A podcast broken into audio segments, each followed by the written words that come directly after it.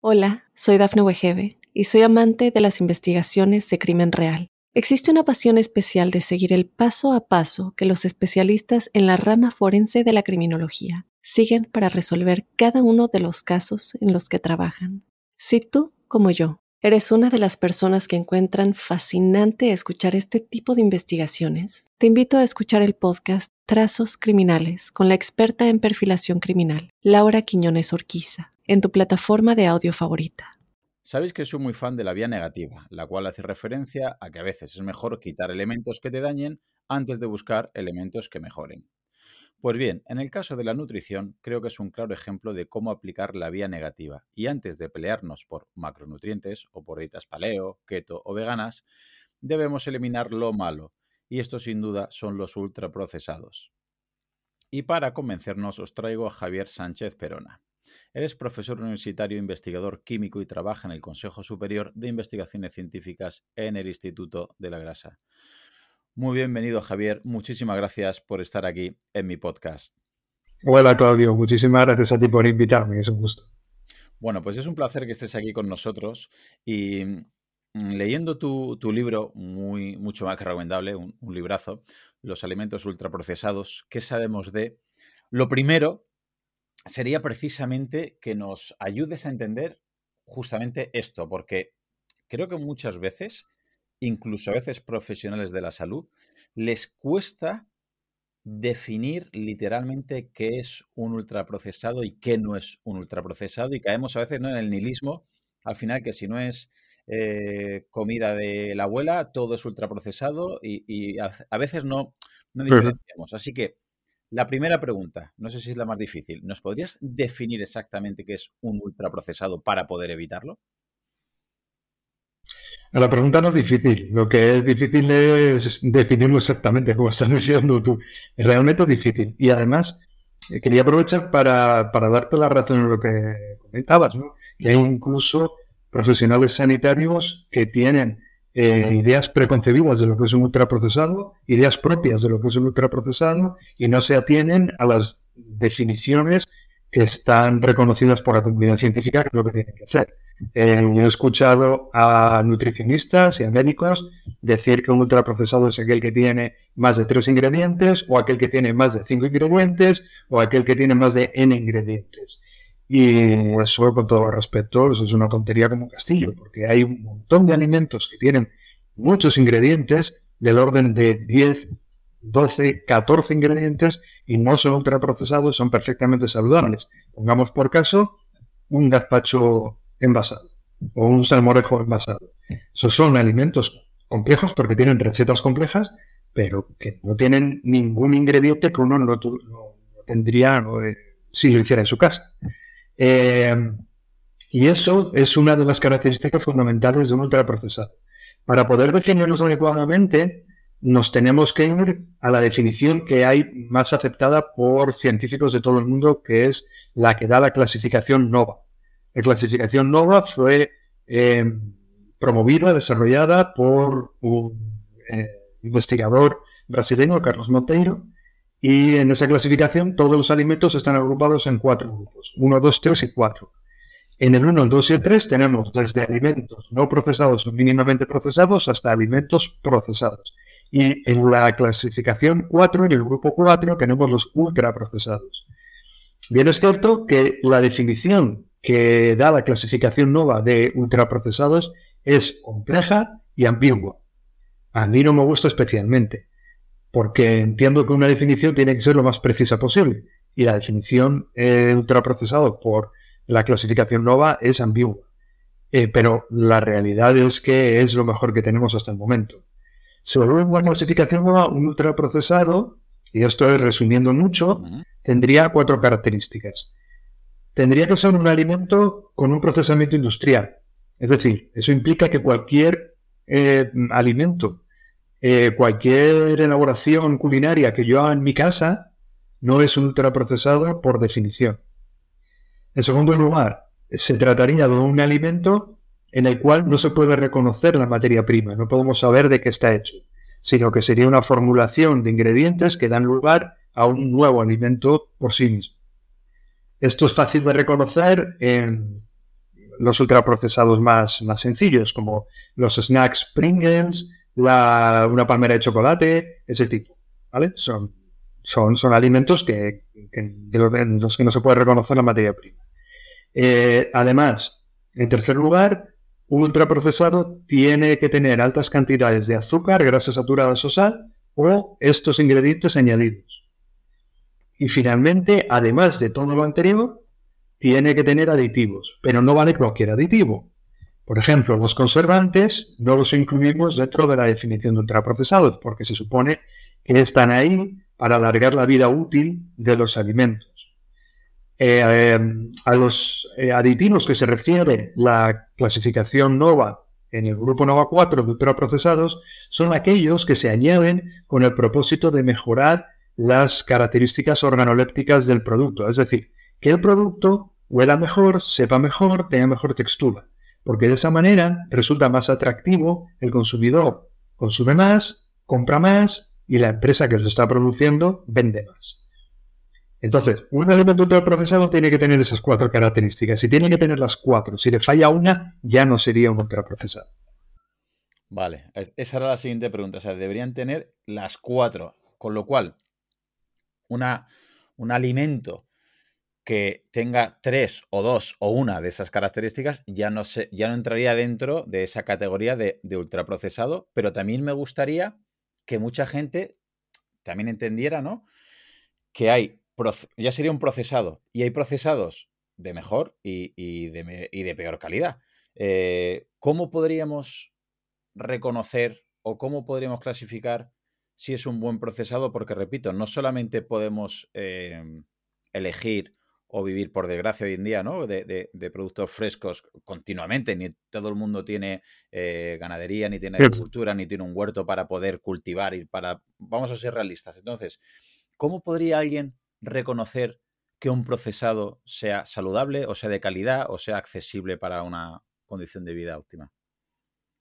A ver, la, evidencia científica que tenemos hasta ahora lo que nos dice es que los ultraprocesados están relacionados con enfermedades, sobre todo enfermedades crónicas no transmisibles de tipo metabólico. Esa es la evidencia que tenemos hasta ahora. Los ultraprocesados. Eso no significa que haya procesados que sean saludables y otros que puedan no serlo pero no tenemos evidencia científica eh, al respecto. Es decir, no hay estudios que hayan relacionado el consumo de eh, procesados del grupo NOVA 3 serían, porque los del grupo NOVA 1 son no procesados o mínimamente procesados. Eso significa porque son alimentos frescos o que han sido procesados muy poco. Ahí se entiende que la gran mayoría no van a ser perjudiciados para la salud. Y en el grupo Nova 2 lo que tenemos son ingredientes culinarios, que no los consumimos por sí mismos, sino que los usamos solo para cocinar. Así que tampoco podemos considerarlos como, como perjudiciales o no perjudiciales, porque en realidad no se emplean por sí mismos. Es decir, que, vamos a utilizar cantidades muy pequeñas para cocinar. Entonces, descartando el 1 y el 2, nos queda el grupo Nova 3, que son los procesados. Y ya digo ahí no tenemos evidencia. Por lo tanto, nos tendríamos que ir a valorar la composición que tienen. Entonces, si en esos alimentos encontramos grandes cantidades de azúcar o de sal o, de grasas saturadas, eh, pues, pues, ya deberíamos tener cuidado al consumirlos. Pero ya digo que no tenemos evidencia científica total. Mm, por ejemplo, eh, unas patatas fritas de paquete eh, que no lleven aditivos, es decir, que no lleven aromas, que no lleven nada, que simplemente sean patatas heladas, cortadas, fritas en aceite y con sal, no serían ultraprocesadas, porque no cumpliría con los cuatro puntos. Sería no va tres, sería un procesado, pero no sería un buen procesado porque tiene grandes cantidades de sal. Entonces tenemos que leer las etiquetas y ver cuál es la composición que tiene el alimento, su composición nutricional y los ingredientes que tiene. Y en base a eso, eh, pues ir aprendiendo a identificar los alimentos que puedan ser más o menos saludables. Eh, pero ya digo que no hay, no hay estudios y no hay pistas claras para decir este sí y este no. Eso es muy complicado. Normalmente los, los clasificados ¿no? de Nova 4, los más ultraprocesados, has dicho que una de las características es que lleven cantidad, sobre todo añadida, ¿no? de azúcar, de grasas saturadas y de sal.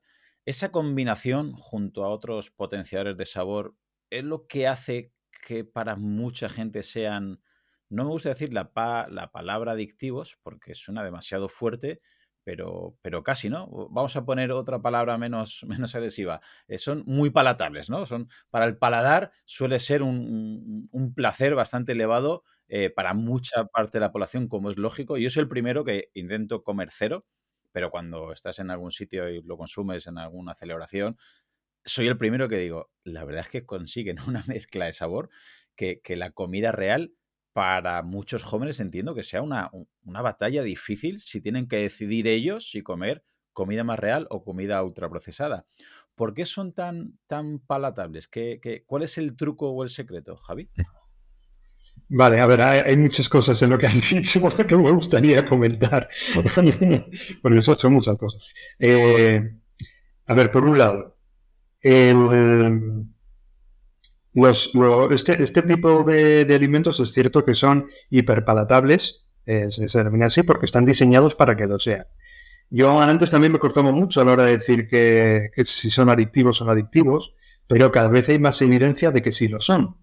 Eh, yo ya he empezado a leer el año pasado y este año artículos científicos en revistas de psicología en los cuales ya se hacen afirmaciones al respecto hace poco, hace menos de un mes, eh, salió un, artículo en el que se decía que los alimentos ultraprocesados comparten con el tabaco algunos de los criterios fundamentales para considerar eh, esos productos como, como adictivos.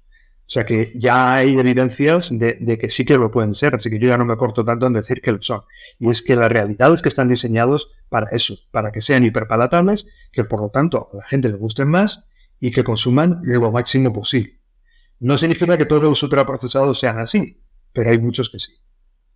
¿Por qué sucede esto? ¿Por qué no resultan tan atractivos? Hay varias formas de plantearlo. Eh, una de las formas que yo suelo mencionar cuando hablo de estas cosas es que generan lo que se llama una estimulación supernormal. Mm. La estimulación supernormal se descubrió en los años 70 en la reproducción sexual de animales por ejemplo, de peces, escarabajos, etc. Se veía que esos, esos animales tienen respuestas a estímulos que van más allá de lo natural. Por ejemplo, eh, se descubrió que había peces que eran capaces de agredir a eh, objetos que simplemente se parecieran a otro pez cuando estaban en celo. Eh, y no eran, no eran peces reales, sino simplemente era un objeto que se parecía a un pez, pero que no era un pez, y lo ganarían igual. Eso se le llama estimulación supernormal. O, por ejemplo, escarabajos australianos que despreciaban a sus hembras porque eh, preferían copular con botellas que se encontraban en el campo. De cerveza, eh, sí, eso, lo he leído. Claro. O sea, eh, por un lado está eso, ¿no? Que, los, los, ultraprocesados en los humanos generan esa estimulación supernormal. Y luego, por otro lado, eh, bueno, ahí tiene mucho que ver lo que mencionabas tú, ¿no? Los aromas, potencia del sabor, colorantes, etc. Eh, pero por otro lado también es cierto que los, esos ingredientes de los que hablábamos, grasas saturadas, azúcar y sal, despiertan en nuestro cerebro respuestas que son de tipo de recompensa. Es decir, que mm, nos genera una respuesta, secreciones de, de neurotransmisores, de dopamina, eh, que, que dan lugar a sensaciones de placer por haber ingerido esos, esos ingredientes. Eh, ¿Por qué sucede eso? Pues yo no lo tengo muy claro, pero me imagino que eh, evolutivamente nos hemos desarrollado para que eso sea así, porque conseguir esos elementos, grasas saturadas, azúcar y sal en la naturaleza, no era nada fácil para nuestros ancestros. Para nosotros ya sí, vamos al supermercado y ya está, pero para nuestros ancestros no. Entonces, por ejemplo, conseguir grasas saturadas, que están fundamentalmente en los eh, mamíferos, implicaba ir y matar a un animal. Y eso no es sencillo. Entonces, en nuestro cerebro estaba preparado para que una vez que lo hacíamos, consumiéramos ese, esas grasas saturadas, eso nos generara placer y estuviéramos dispuestos a volver a intentarlo otra vez, con los riesgos que eso tiene. Algo similar pasa con el azúcar. El azúcar en la naturaleza lo encontramos en las frutas, es cierto, pero está disponible solo unos poquitos días o semanas del año. Muy poco, el resto del año o no hay fruta, o la fruta está ácida o ya se ha pasado. Y si hablamos de la miel, que también es dulce, nos tenemos que pegar con las abejas, que no es nada fácil tampoco. Y la sal, bueno, el azúcar también la encontramos en la caña de azúcar o en la remolacha. La caña de azúcar, uno de caña y no se le ocurre que eso pueda ser dulce en la vida. Y la remolacha está bajo tierra. Y, con la sal nos pasa algo parecido. La sal, o encontramos en salinas, que son difíciles de, encontrar, no hay salinas en cualquier lado, se tienen que dar unas condiciones en la naturaleza muy especiales para encontrar salinas, o directamente tenemos que excavar minas para recoger la sal. Hoy en día todo eso está industrializado y se consigue, pero para nuestros ancestros no era fácil. Así que yo entiendo que evolutivamente nos hemos desarrollado para que el cerebro nos recompense por conseguir ese tipo de, ingredientes. Así que mezclando todo, esa es la razón por la que resultan tan adictivos y nos resultan tan palatables. Y encima le añadimos otro factor, creo que peligroso, que muchos de ellos, no todos, pero muchos de ellos son además muy baratos, con lo cual la mezcla de que tiene esta, esta potencialidad, ¿no? Son potencialmente tan adictivos y son baratos, eh, creo que es una mezcla muy peligrosa. ¿Por qué precisamente son, son tan baratos? Eh, eh, lo hacen obviamente para poder enganchar a mucha parte de la población a que empiecen a comer este tipo de ultraprocesados y luego que sea más abarcable la, la oferta de la gama de productos que puedan consumir?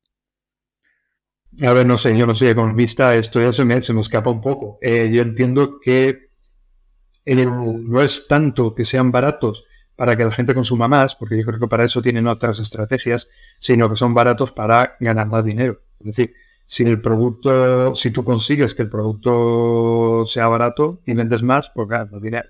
Si es caro, vas a vender menos. Pero bueno, te digo que a mí esto se me escapa un poco. El, en realidad los, los, productos son baratos porque los, la materia prima que se utilizan es barata. Y es barata porque, por muchos motivos, pero en gran parte es porque se obtiene de lugares del planeta donde las condiciones de trabajo de la gente que está produciendo esa materia prima son muy malas. Eh, yo creo que por eso son baratos. Quiero decir, no, son baratos porque realmente intenten hacerlos baratos. Eh, hacer algo barato con materias primas caras es muy difícil. Eh, yo entiendo que son baratos porque provienen de, esas zonas del planeta donde, donde esos, a los productores se les paga muy poco. Pero ya digo que como no soy economista, a lo mejor me estoy equivocando. No, pero ya, ya tenemos otro motivo, ¿no? Aparte de no consumirlos por salud, no consumirlos por, por ética. Y, lo decía lo de la ética porque lo quiero mm, llevar al terreno que espero, bueno, imagino yo que con esta pregunta pertenemos amigos. Pero muchas veces, bueno, muchas veces, bueno, Claudio, no exageres, en ocasiones, a veces llevan mm, sellos de asociaciones, eh, por ejemplo, de médicos, de pediatras o de eh, asociaciones relacionadas con, la salud. ¿Por qué se puede dar esto y de hecho se da? Es decir, ¿por qué una asociación que defiende y promueve la salud se puede eh, de alguna manera relacionar con los ultraprocesados? Puede haber varios motivos. El principal que se le viene a la cabeza es que tienen intereses económicos detrás, porque las, las empresas que venden ultraprocesados, muchas de ellas son eh, muy potentes, son muy grandes empresas, muchas veces multinacionales, y se pueden permitir financiar a estas asociaciones, a estas organizaciones. Eh, eso es lo primero, pero bueno, tampoco descarto que, haya desconocimiento. Hasta hay que tener en cuenta que la clasificación NOVA eh, es muy reciente, se comenzó a desarrollar en 2009, se empezó a plantear en 2009, a partir de 2015-2016 ya tenemos una, una, definición más o menos definitiva. Eh, eso es antes de ayer, eh, desde el punto de vista científico es antes de ayer. Por tanto, no descarto que haya muchas personas que pertenecen a esas organizaciones que desconozcan realmente cuál es la relación que hay entre los ultraprocesados y, los, y, la salud. Porque eh, desde que se aceptó la, definición de ultraprocesado de la clasificación NOVA hace seis o siete años hasta aquí es cierto que salen estudios científicos un montón por semana. yo tengo una alerta puesta en el móvil y, me salen como 8 o 10 cada semana. Son muchos, muchos. Pero la mayoría eso está ocurriendo desde 2021, 2020, 2021 para acá. Y eh, puede que no todo el mundo esté al día de todo, de, de, bien actualizado de la última evidencia que hay sobre ultraprocesados. Bueno, no, descarto eso. Entonces, podemos también entender o deducir que, el, un, buen marketing detrás de todo el mundo del ultraprocesado puede hacer en ese sentido mucho daño desde el punto de vista de la población y ser muy beneficioso, obviamente, desde el punto de vista de, la industria eh, alimentaria que se dedica a eso, obviamente. ¿Hasta qué punto crees tú que un buen marketing a veces eh, a favor de los productos ultraprocesados que pueden hacer las propias empresas pueden ser el origen de, todo esto y que, como comentabas, ¿no? Que a lo mejor incluso asociaciones, organizaciones de médicos, de enfermeros, de, no sé, de nutricionistas, no hayan podido enterarse o, haber visto evidencia en esto que mucha gente, estoy seguro que sin tener estudios sobre ciencias de la salud, ya lo intuye o incluso lo sabe. Es decir, ¿el marketing tanto, tanto puede abarcar en todo esto? A ver, el, marketing abarca muchísimo. Hay que tener en cuenta que estamos todos los días bombardeados de publicidad y gran parte de esa publicidad es publicidad de alimentos y de esos alimentos la mayoría son ultraprocesados. Igual el marketing sí que tiene muchísima influencia. Eh, es más, los estudios eh, que, mencionaba antes que se están publicando en revistas de psicología, lo que nos están diciendo es que se están aplicando técnicas de marketing equivalentes a las que se aplicaban para vender tabaco hace 30 años. Se está haciendo más o menos lo mismo. Así que sí, el marketing tiene mucha influencia. Y luego hay otra cuestión que es que hay eh, congresos eh, de profesionales de la salud que están patrocinados por grandes empresas eh, de, que venden ultraprocesados, Coca-Cola, como Nestlé. Eso está pasando. Es cierto también que cada vez hay un mayor rechazo a que esto suceda. Los, profesionales cada vez eh, se quejan más cuando existe este patrocinio, incluso dicen en los propios congresos. Yo he estado en congresos en los cuales se ha levantado la voz y se ha dicho que no era, que no era de recibo que un, en el cual se estaba hablando de dieta mediterránea, por ejemplo, esté patrocinado por Coca-Cola. Y no es porque los mensajes que se están trasladando son, son contrarios completamente. Eh, pero sí, claro, tienen mucha influencia porque, porque tienen mucho, mucho dinero, se puede permitir patrocinar ese tipo de eventos. Por si hay alguien que todavía está diciendo, bueno, pues lo están exagerando un poquito porque toda la vida, ¿no? Sigue habiendo gente con la frase, toda la vida hemos comido bollería y porquerías y, no ha pasado nada. O estos son invenciones de, la fisiología moderna, de la nutrición moderna y no hay, no hay tanto. Pero tú en tu libro demuestras que hay enfermedades que eh, el consumo de ultraprocesados pueden ayudar a que se desencadenen. ¿Nos puedes decir qué demuestra la, qué, evidencia hay al respecto de la relación entre consumo de ultraprocesados y patologías? Claro, a ver, mira, lo, primero, cuando, cuando él dice toda la vida hemos comido tal, ¿no? Y no pasaba nada, eh, yo lo que les digo es que en, eh, a principios de los 90 el consumo de ultraprocesados en España, por ejemplo, era bajo. Eh, aproximadamente el 11% de las calorías diarias procedía de ultraprocesados, según un estudio publicado en 2018. Mientras que en el año 2010, es decir, 20 años después, ya era el 32%. Es decir, a ver, se pasó en 20 años de un 11% a un 32%. Y un 32% ya estamos hablando de un tercio de las calorías diarias. Es decir, claro, cuando consumíamos el 12%, evidentemente no pasaba nada, porque solo era el 11%. Pero ¿qué pasa cuando estamos consumiendo ya el 30%? Y eso es 2010. Estamos en 2023, han pasado 13 años. Es posible que sea mayor esa cifra, aunque no lo desconocemos porque no hay estudios. Así que sí, antes no pasaba nada, pero se consumía poco. Ahora que se consume mucho más, pues lo que está pasando es que empieza a haber cada vez más evidencia de que hay una relación entre el consumo de ultraprocesados y un montón de enfermedades, no añadidos, un montón.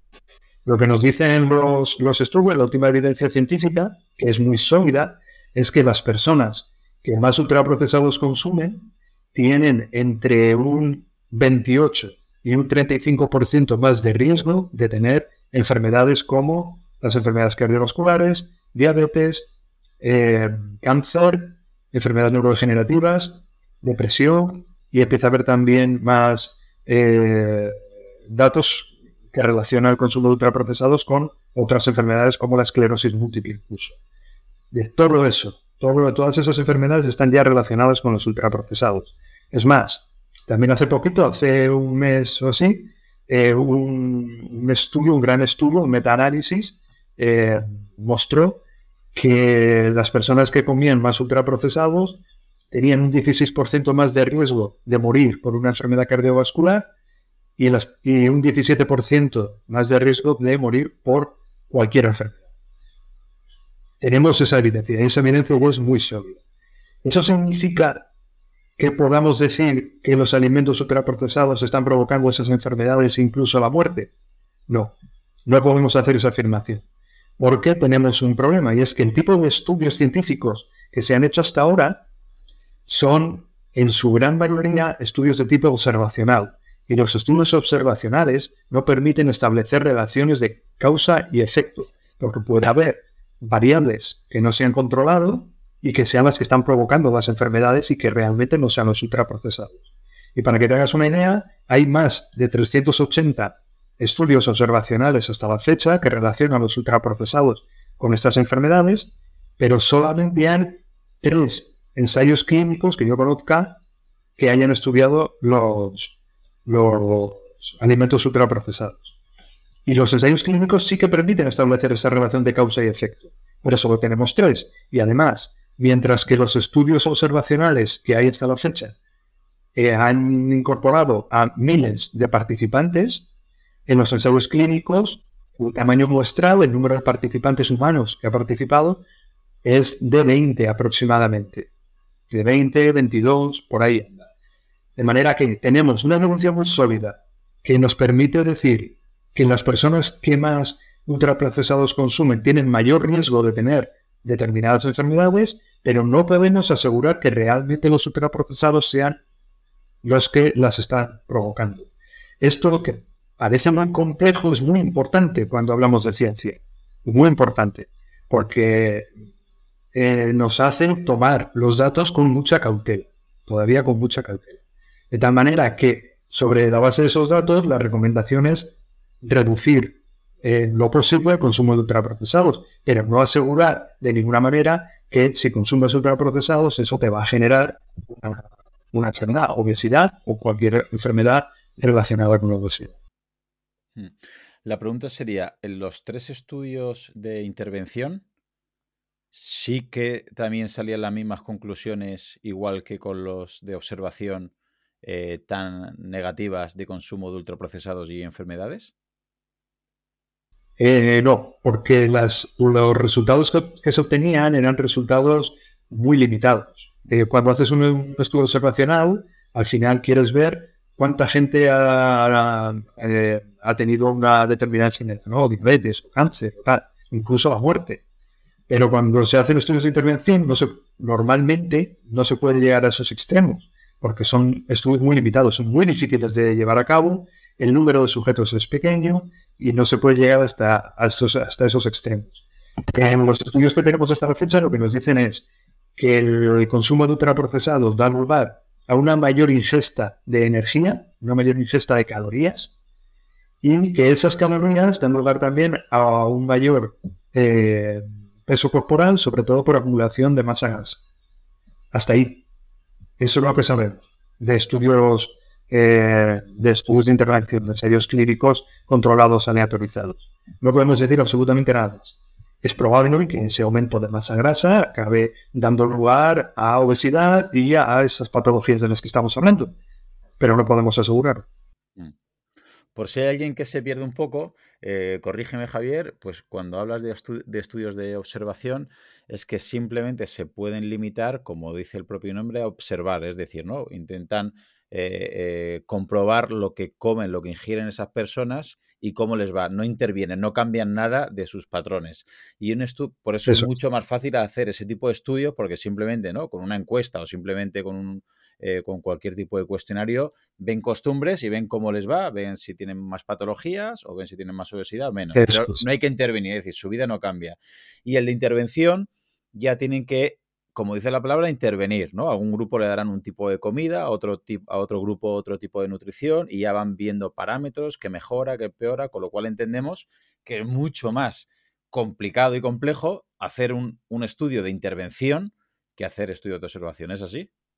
Hola, soy Dafne Wegebe y soy amante de las investigaciones de crimen real. Existe una pasión especial de seguir el paso a paso que los especialistas en la rama forense de la criminología siguen para resolver cada uno de los casos en los que trabajan. Si tú, como yo, eres una de las personas que encuentran fascinante escuchar este tipo de investigaciones, te invito a escuchar el podcast Trazos Criminales con la experta en perfilación criminal, Laura Quiñones Orquiza en tu plataforma de audio favorita. Claro, en los estudios de, observación es lo que tú dices, es como una fotografía. Esa fotografía puede ser en un momento dado, nada más, que sería un estudio transversal, o se puede ir bien haciendo distintas fotografías a lo largo del tiempo. Serían, eh, serían estudios prospectivos. lo que se suele hacer simplemente es cientos o miles de personas, pasarles encuestas, ver qué alimentos consumen y luego ir viendo en el tiempo o en ese mismo momento, si es, si es transversal, en ese mismo momento, qué enfermedades tienen, o no, si es prospectivo, en el tiempo, qué enfermedades van teniendo con el paso del tiempo. Eh, claro, eso, eso se puede hacer con cientos o miles de personas de una manera relativamente sencilla. Mientras que en los, en los estudios de intervención, eh, además, no solo es importante que sean de intervención, sino que tienen que ser controlados y aleatorizados. ¿Eso qué significa? Que al, normalmente se cogen dos grupos, ya si el estudio es más complejo puede haber tres o más, pero normalmente son, dos grupos. A un grupo se le administra, eh, en este caso, alimentos ultraprocesados y se compara con otro grupo que, al que se administran alimentos eh, no procesados o mínimamente procesados.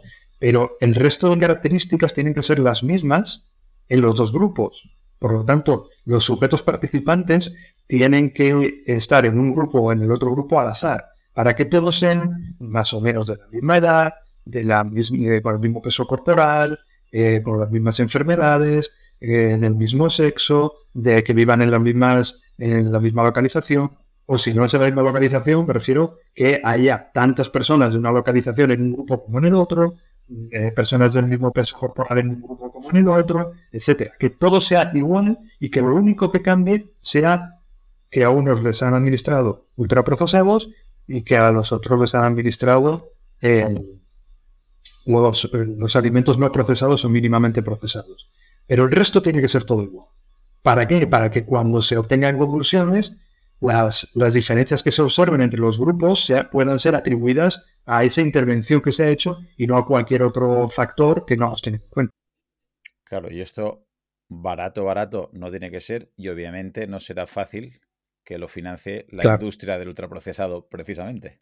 Evidentemente, ese es uno de los problemas. ¿Quién va a financiar estos proyectos que son muy complejos? Porque hay que tener en cuenta que tú tienes que administrar estos alimentos en la dieta a un grupo más grande posible de personas eh, durante el mayor tiempo posible para que eso se parezca lo más posible a la realidad y eso puede ser muchas semanas, incluso meses para encontrar cambios.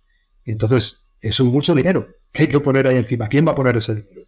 La industria, evidentemente, no, porque la industria que, produce alimentos saludables que son los que podrían estar interesados, normalmente son, es una industria que no tiene mucho dinero, son pequeñas empresas. Y las multinacionales producen ultraprocesados, ellos podrían, pero no les interesa. Así que tiene que ser financiación pública. La financiación pública, ya sabemos, creo, me imagino que los sabrán lo difícil que es conseguirla. Ese es uno de los problemas. Otro de los problemas es la gran cantidad de trabajo que eso lleva, el número de personas tan grande que lleva, eh, lo que implica llevar a cabo este tipo de, estudios, eso lo complica. Y luego tenemos, en el caso de los ultraprocesados, una complicación más, que es la complicación ética. Es decir, si, eh, si nosotros no tenemos evidencias por estudios observacionales de que existe una relación entre el consumo de ultraprocesados y determinadas enfermedades, ¿hasta qué punto es ético a uno de los grupos administrarle algo que sospechamos que va a ser perjudicial para ese grupo? Eso éticamente nos tiene que hacer que pensar.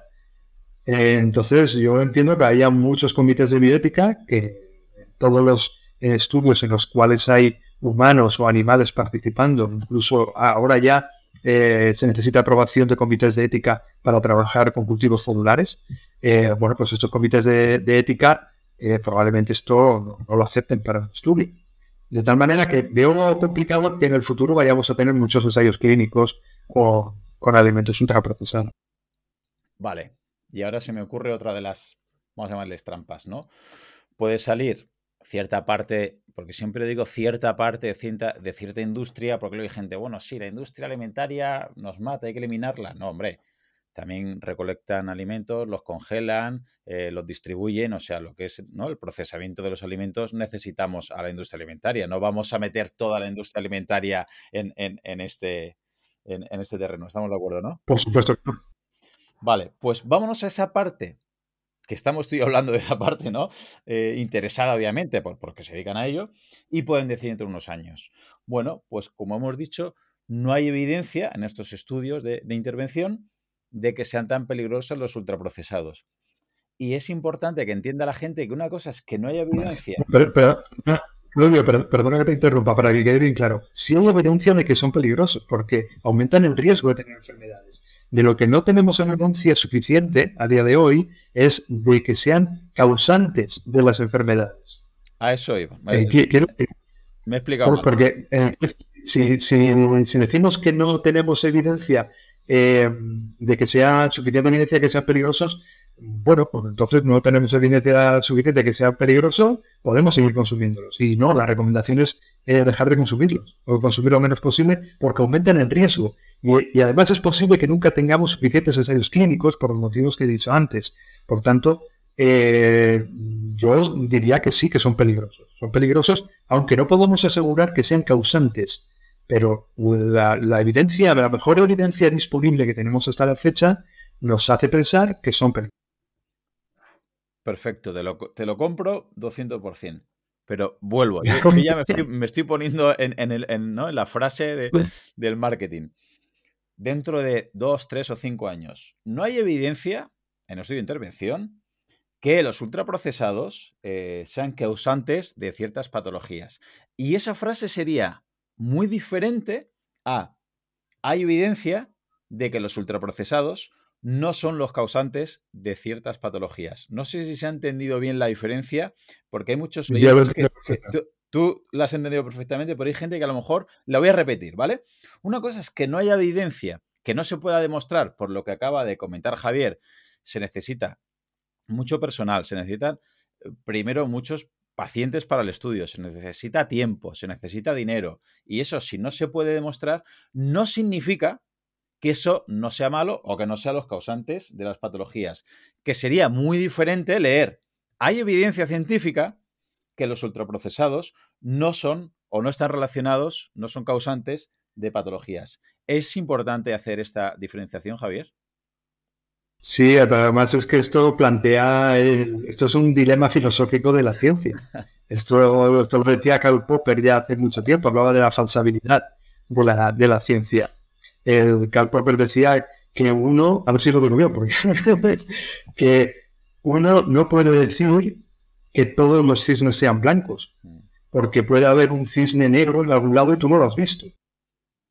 Ahora, en el momento en el que tú ves un cisne negro, ya sí puedes decir que no todos los cisnes son blancos.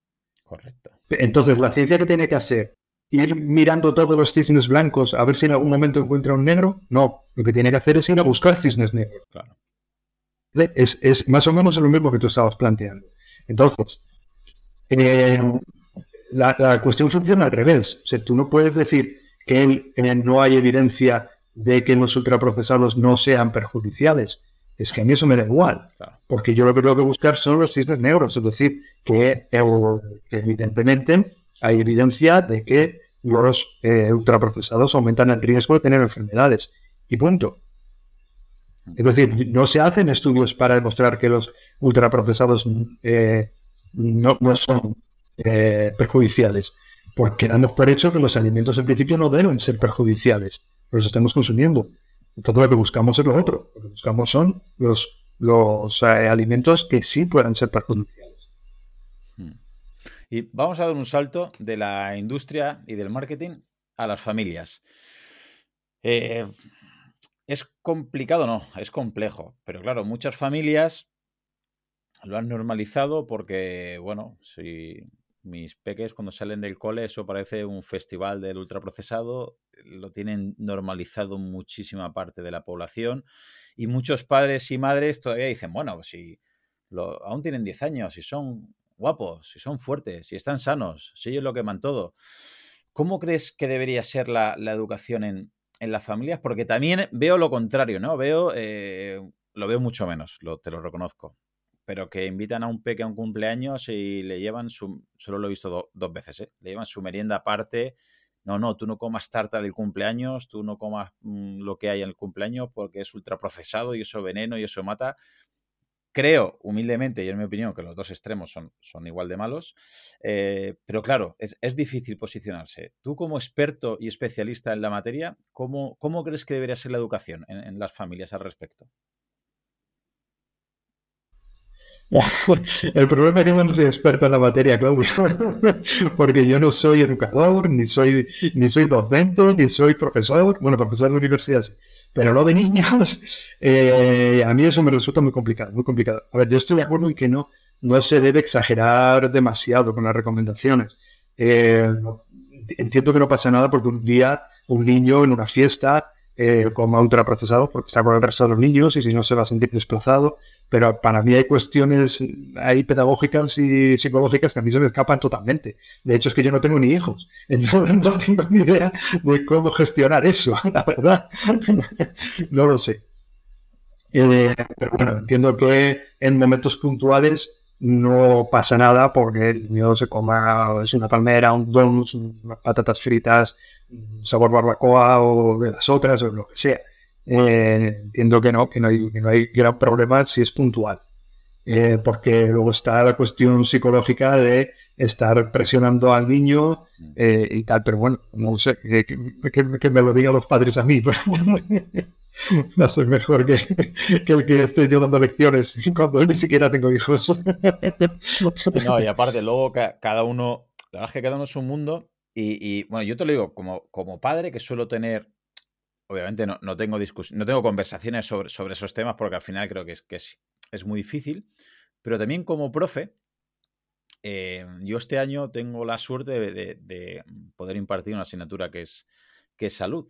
Entonces, si dependiera, si pudiera escucharte eh, alguien desde el Ministerio de Educación, para ti sería importante, ya no una asignatura de, nutrición o una asignatura de salud, eh, todo la temática de los ultraprocesados, eh, ¿tú personalmente apostarías por explicar esto desde pequeñitos para que lo vayan entendiendo?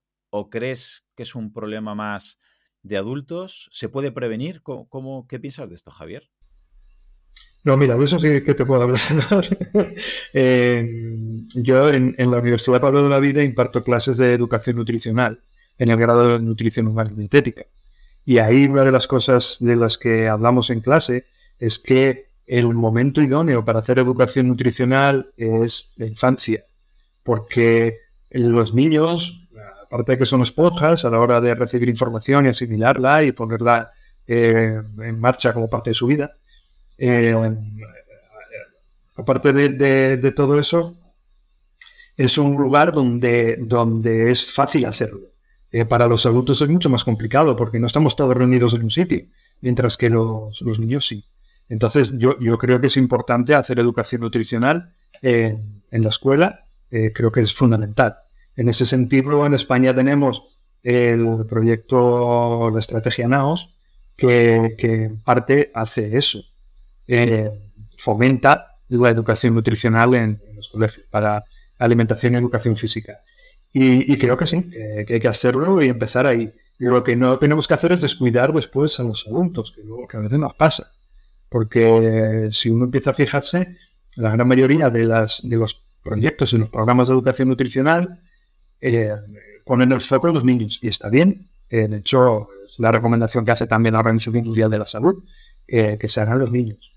Y que adquieran los niños los hábitos para en el futuro no tener, no tener problemas como pueden tener ahora los adultos. Pero eso no significa que nos olvidemos de los adultos, sobre todo, por ejemplo, las personas mayores, eh, que muchas veces no han tenido, por desgracia, buena educación nutricional cuando eran más, cuando eran pequeños o cuando eran jóvenes. Eh, o sea que sí, yo creo que hay que hacerlo. Lo que no tengo tan claro, creo que, que porque se lo escucho muchas veces a la gente decir, hay que poner una asignatura de alimentación, una, asignatura de salud. Yo creo que no, yo creo que, que en la educación, en el currículo de, de, los niños, la salud, la alimentación, etcétera, tiene que ser transversal. Eh, que no hace falta una asignatura en sí. Entre otras cosas porque eh, son muchas las preocupaciones que tenemos en la educación de, de los niños y al final queremos poner asignaturas para todo. Mm. Queremos poner asignaturas de educación global, asignaturas de, economía para que mayores sepan lo que es una hipoteca y cómo abrir una cuenta en el banco, etcétera, de política para que sepan cómo funcionan las administraciones públicas que van a gestionar su vida, sus impuestos, etcétera. Al final, y para cada cosa que tenemos que poner asignatura nos volvemos.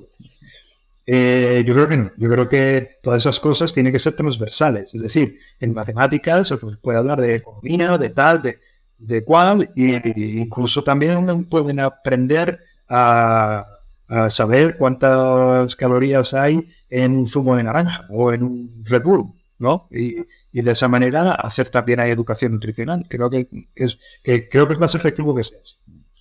O incluso ejercicios que yo cuando lo hago con ellos les suele llamar la atención y luego creo que les, gusta y, es un aprendizaje que me parece a mí que es, si no para toda la vida, por lo menos a medio plazo lo van a continuar, es que a la hora de interpretar y leer las etiquetas, porque no todo el mundo sabe interpretar y, leer etiquetas. ¿Qué, ¿Qué, importancia le das tú a esto? Que por lo menos al acabar, me lo invento, ¿vale? la ESO y el bachillerato, un alumno tenga la, la capacidad de saber interpretar bien una etiqueta para saber lo que está comprando y lo que está comiendo. Porque hay gente que, repito, que lee los ingredientes, lee la información nutricional y no sabe lo que es el 90% de lo que lee. Y si lee light, es light, es, bueno, es, bajo en grasas, o es sin lactosa, o es sin gluten. Piensan que como pone eso en el etiquetado frontal, ya es un producto bueno porque es sin o sin aceite de palma. Vale, sin aceite de palma, pero he visto todo lo que lleva. ¿Hasta qué punto tú le darás importancia a que supiéramos leer o interpretar las etiquetas, porque hay mucho engaño también ahí. Hola, soy Dafne Wegebe y soy amante de las investigaciones de crimen real. Existe una pasión especial de seguir el paso a paso que los especialistas en la rama forense de la criminología siguen para resolver cada uno de los casos en los que trabajan. Si tú, como yo, ¿Eres una de las personas que encuentran fascinante escuchar este tipo de investigaciones? Te invito a escuchar el podcast Trazos Criminales con la experta en perfilación criminal, Laura Quiñones Orquiza, en tu plataforma de audio favorita. Para mí es fundamental. Para mí es, lo básico. Eh, muchas veces me preguntan por las aplicaciones estas que el código de la barba si te dicen si el alimento es saludable o no saludable y yo digo que no me gusta ninguno. O sea, hay algunas que son mejores y otras que son peores, pero en realidad no me gustan ninguna. A mí lo que me gustaría es que una persona le dé la vuelta el pase, se pueda leer la denominación del producto, la lista de ingredientes y la, la tabla de composición nutricional y que con eso tenga capacidad suficiente para poder eh, saber si ese alimento es saludable o no, si es conveniente para, para él o no. Eh, creo que es fundamental. Es cierto que para muchas personas es difícil, porque no entienden lo que pone, porque la letra está pequeña, eh, no saben interpretarlo, es, cierto. Pero creo que deberíamos hacer más énfasis en, la, educación nutricional eh, de etiquetar, es decir, en, que se entienda que ponen las etiquetas, porque ahí está todo. O sea, lo principal está ahí. Si sabemos mover bien una etiqueta, no necesitamos aplicaciones de móvil que nos escaneen nada ni nada, porque hacer lo mismo. Eh, lo único que hacen esas aplicaciones es coger la etiqueta y al final hacer unos cálculos para darte una puntuación, un color, una cosa así, ya está. O sea que si tú lees la etiqueta, pues puedes hacerlo. Y con eso sería, yo creo que sería más útil, porque una cosa que pasa con las aplicaciones es que si a la gente no le sale que el alimento es saludable, ya no se plantea por qué, lo compre y punto. Si se le sale que no es saludable, tampoco se plantea por qué, no lo compra y ya está. Eh, pero creo que es bueno saber por qué o por qué no, y, si para ti es suficientemente bueno o suficientemente malo, porque no sé, hay escalas de grises, ¿no? Tampoco eh, los productos son que van a causar una enfermedad y estamos diciendo que eso no lo podemos decir, eh, ni, que van a ser súper buenos y puedes comprar la cantidad que te parezca, tampoco. Eh, por ejemplo, aceite de oliva virgen extra, el que se lo pueda permitir. probablemente el mejor aceite, el mejor aceite eh, desde el punto de vista de, la salud para incluir en una dieta. Sí, de acuerdo, ¿vale? Muy saludable, todo lo que quieras, pero no puedes consumir cantidades industriales de aceite. ¿Por qué? Porque tiene un montón de calorías. Mm. Entonces no, puedes. la, idea es que elijas un aceite que sea más saludable, pero teniendo en cuenta que eso se tiene que consumir de forma moderada para con eh, para usarlo en, las preparaciones culinarias y tal, pero no tomárselo a cucharadas. Hay gente que lo hace. Entonces, quiero decir que si uno lee las etiquetas, uno mira la, etiqueta del aceite y ve 900 kilocalorías por, eh, por 100 gramos. Y ostras, pues ya sabemos un poquito más, ¿no? O sea, tú en las aplicaciones eh, la ves mm, de poca utilidad. ¿Y verías de utilidad subir los impuestos a los ultraprocesados? ¿Serviría de algo realmente, Javier? Eh, no hay evidencia sobre los ultraprocesados. De lo que tenemos evidencia es de los, bueno, los ultraprocesados. en general, mm. como, como categoría de alimentos en general. Sobre lo que sí que tenemos evidencia es sobre los impuestos que se han puesto a las bebidas azucaradas.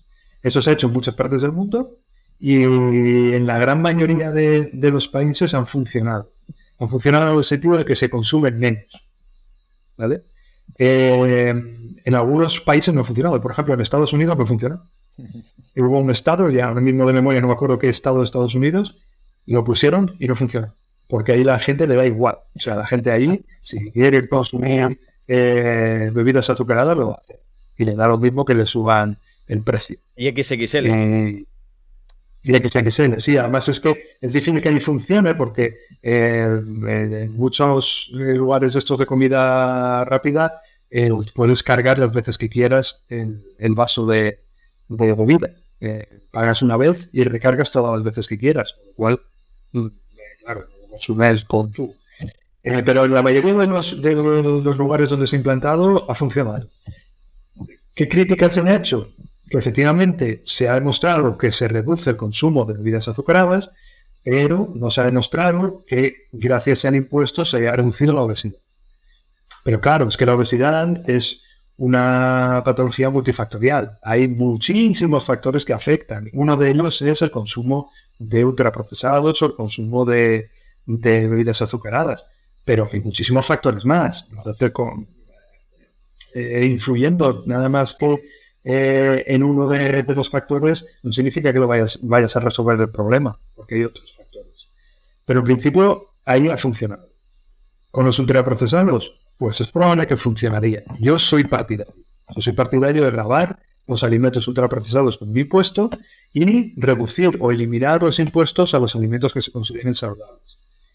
Eh, para eso, bueno, por eso en realidad ahora mismo en España no está así, porque el gobierno eh, después del COVID, que hizo una modificación de, los impuestos para determinadas cuestiones, para los alimentos de primera necesidad, hizo una rebaja de, impuestos. Están, están al 4%. Yo soy partidario. El problema que tenemos para hacer eso es que necesitamos una forma de clasificar a los alimentos para saber cuáles son eh, saludables y cuáles no. Es decir, cuáles tenemos que grabar con impuestos y a cuáles tenemos que reducir esos impuestos. Una opción sería utilizar la clasificación nueva. Eh, podríamos decir, nueva 1 y nueva 2, reducción de impuestos. Eh, nueva 4, más impuestos. Sería una opción. Yo creo que mucha gente no estaría de acuerdo con eso, porque digo de la ambigüedad de la definición. Otra opción es utilizar eh, los perfiles nutricionales de la Organización Mundial de la Salud. La Organización Mundial de la Salud tiene unas tablas donde eh, tiene clasificados a los alimentos y eh, hace recomendaciones sobre cuáles de esas categorías de alimentos pueden publicitarse para consumo infantil y cuáles no. Se podrían utilizar esas tablas también. Serían dos opciones, pero yo creo que sí que habría que valorar la manera de hacerlo. Quizá una combinación de las dos cosas. Hmm. Pues para terminar, Javier, podríamos hacer de manera práctica aquí la, vía negativa de Taleb y eh, valorar la importancia de eliminar los ultraprocesados en la dieta más que buscar un tipo de limitación u otra. Es decir, ¿ves más posibilidades de ventajas o beneficios en personas que buscan de manera muy a veces radical, ¿no? Una dieta pues más centrada en carne o más en pescado o, más vegetariana o más vegana o más paleo o más cetogénica. Pero si están consumiendo en esa, en esa variedad de, factores nutricionales ultraprocesados, porque claro, hay gente que es vegano, pero toma ultraprocesados veganos. Hay gente que es cetogénico y toma ultraprocesados cetogénicos. Entonces al final dices, ¿te has querido ir de un tipo de alimentación porque le has porque quieres, por ética, por, por, por, salud o por lo que tú pretendías, pero estás tomando ultraprocesados de, de ese sector, al final sería para la salud, ¿tú crees, más importante o más urgente o más primordial eliminar los ultraprocesados de cualquier tipo de factor nutricional? En principio, los alimentos ultraprocesados no nos aportan nada a la dieta que no podamos conseguir con otro tipo de alimentos. Por tanto, no los necesitamos. Si los consumimos es fundamentalmente por una cuestión hedonística, por lo que decíamos antes de que son hiperpalatables. De tal manera que los podemos eliminar sin problemas y consumir alimentos que no lo sean. Eh, la evidencia científica que nos dice que cuando nosotros introducimos alimentos ultraprocesados en la dieta, de la dieta sacamos otros alimentos. Y normalmente son frutas y hortalizas lo que sale de la dieta. Pero la evidencia científica también nos dice lo contrario, que si retiramos ultraprocesados de la dieta, los sustituimos con alimentos saludables. Con lo cual, yo estoy a favor de eso. Vamos a retirar alimentos ultraprocesados de la dieta todo lo que podamos porque los vamos a acabar sustituyendo por alimentos mucho más saludables. Eh, win-win, ¿no? Como se suele decir, ¿no? Ganamos siempre. Así que sí, eh, sí, podemos hacer todo tipo de dietas que, queramos, eh, utilizando alimentos saludables. Ahora, eso sí, no es mi recomendación, y aunque yo no soy nutricionista, es, yo soy científico, un nutricionista, es decir, no me dedico profesionalmente a la nutrición.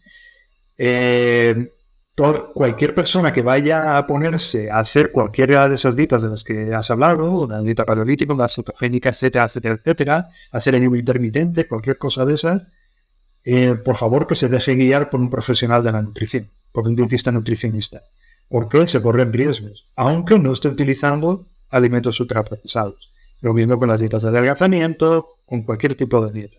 Los, dietistas nutricionistas están formados para ayudar a esas personas y que no corren riesgos, que no tienen por qué correr ninguno. Una persona eh, puede hacer una dieta paleolítica, una dieta saludable, una dieta vegana y, que sea saludable, etc. Pero hay cuestiones que tiene que tener en cuenta porque corre riesgos carenciales. Entonces, bueno, para eso están los dietistas nutricionistas. Es importante que se dejen guiar. Muy bien. Pues Javier, la gente que le haya gustado tu divulgación y quiera mm, seguir tus eh, publicaciones, ¿dónde te podemos encontrar?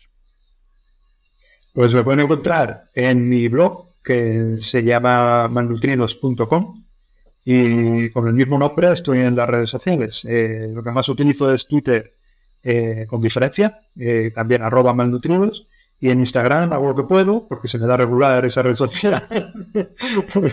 y ahí también estoy como arroba malnutridos. Eh, LinkedIn también estoy, pero la verdad que en LinkedIn le he hecho muy poco. Muy bien, pues muchísimas gracias por pasarte por el podcast y te mando un abrazo muy fuerte. Otro abrazo para ti, Claudio. Muchas gracias. Gracias a ti. Y hasta aquí el episodio de hoy. Probablemente si tienes la capacidad de disfrutar de este contenido, tendrás la suerte de vivir en un lugar y en un contexto que con muy poco podrás hacer mucho, como cambiar y salvar vidas. Por ello te pido que si te ha gustado el contenido o te ha aportado algo de valor, el mejor regalo que me puedes hacer es que te unas a mi equipo de donación para que ayudemos juntos a que otros puedan vivir y además hacerlo de la manera más saludable y digna posible. Gracias a Pablo Melchor y Ayuda Efectiva, tenemos un equipo de donación destinado a un fondo de salud, donde el dinero que inviertas te aseguran que es la manera más eficaz demostrada para salvar vidas en los países más necesitados con programas como prevenir la malaria, incentivar la vacunación en los más pequeños y combatir el déficit de vitamina A, como ya vimos en el episodio 120. Si quieres colaborar, te espero en mi equipo en ayudaefectiva.org barra profe Claudio Nieto. Tu contribución, por muy pequeña que sea, podría marcar una gran diferencia, ya que con todas nuestras donaciones juntas generaremos oportunidades para aquellos que más lo necesiten. Muchas gracias.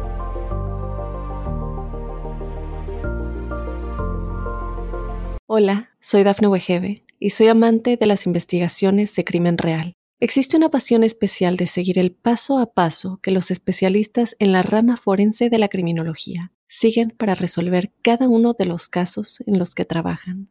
Si tú, como yo, ¿Eres una de las personas que encuentran fascinante escuchar este tipo de investigaciones? Te invito a escuchar el podcast Trazos Criminales con la experta en perfilación criminal, Laura Quiñones Orquiza, en tu plataforma de audio favorita.